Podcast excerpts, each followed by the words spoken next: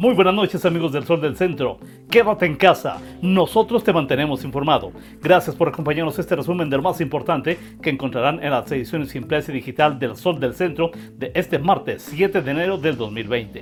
En la información, rechazo unánime de la iniciativa privada la estrategia anunciada por el presidente Andrés Manuel López Obrador para enfrentar la crisis económica que provocará la pandemia de coronavirus. Los empresarios vislumbran que al no haber un plan concreto desde el gobierno federal, se avecina un panorama negro para Aguascalientes y el país. Pedro Gutiérrez Romo, presidente del Consejo Coordinador Empresarial, consideró que el presidente no está dimensionando el efecto que tendrá la contingencia sanitaria en el aparato productivo, pues cree que la afectación recaerá en exclusiva en los empresarios. Añadió que el mandatario considera que la mayoría de ellos tienen numerosos recursos para sortear los efectos económicos de la pandemia sin que ello sea cierto. Las constantes manifestaciones de trabajadores médicos del Instituto Mexicano del Seguro Social, registradas recientemente tanto en Aguascalientes como en el resto de la República Mexicana, han puesto en evidencia la fuerte crisis de insumos que de manera alarmante afecta a esta institución y que pone en peligro la salud de quienes ahí laboran. En conferencia de prensa virtual, la senadora Marta Cecilia Márquez Alvarado lamentó que no se cumpla cabalidad con la obligación de garantizar la seguridad del personal médico durante su labor cotidiana. Thank you. De acuerdo con la revista CNA Campaigns and Elections México y la agencia de investigación demotáctica, el gobernador Martín Orozco Sandoval ocupa el segundo lugar a nivel nacional en primer ranking nacional sobre COVID-19. Estudio realizado por estas organizaciones, el cual evalúa el desempeño y la efectividad de acciones realizadas por los 32 mandatarios estatales para contener la propagación de ese virus en sus respectivas entidades federativas.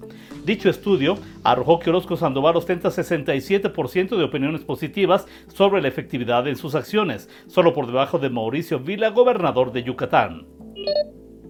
Al arranque de la semana, Aguascalientes registra ya 53 pacientes positivos a la aportación de coronavirus COVID-19, 49% de los cuales se localizan en la capital del estado, 3 en Pabellón de Arteaga y uno más en Asientos. Los dos nuevos casos reportados por el ICEA son el de una mujer de 45 años quien se habría contagiado a nivel local, es decir, sin tener contacto con ninguna de las personas identificadas como portadoras de la enfermedad.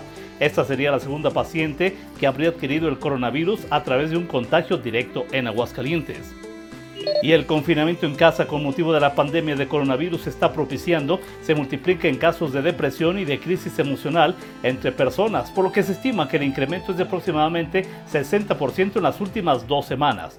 Así lo asegura el psicólogo Horacio Correa Velasco, quien dijo que se prevé una aceleración en el número de personas que intentarán privarse de la vida, lo cual no es nada sano ni satisfactorio y por el contrario representa otro problema de salud pública. Un violento crimen se registró el domingo en las calles Colonia La Mesa en el municipio de Tepezalá, donde un muchacho de 24 años murió baleado durante una riña con un chofer de autobús, mismo que se dio la fuga del sitio. Los oficiales que se acercaron a la víctima y con apoyo de paramédicos le brindaron los primeros auxilios al joven, mismo que desgraciadamente ya no presentaba signos vitales.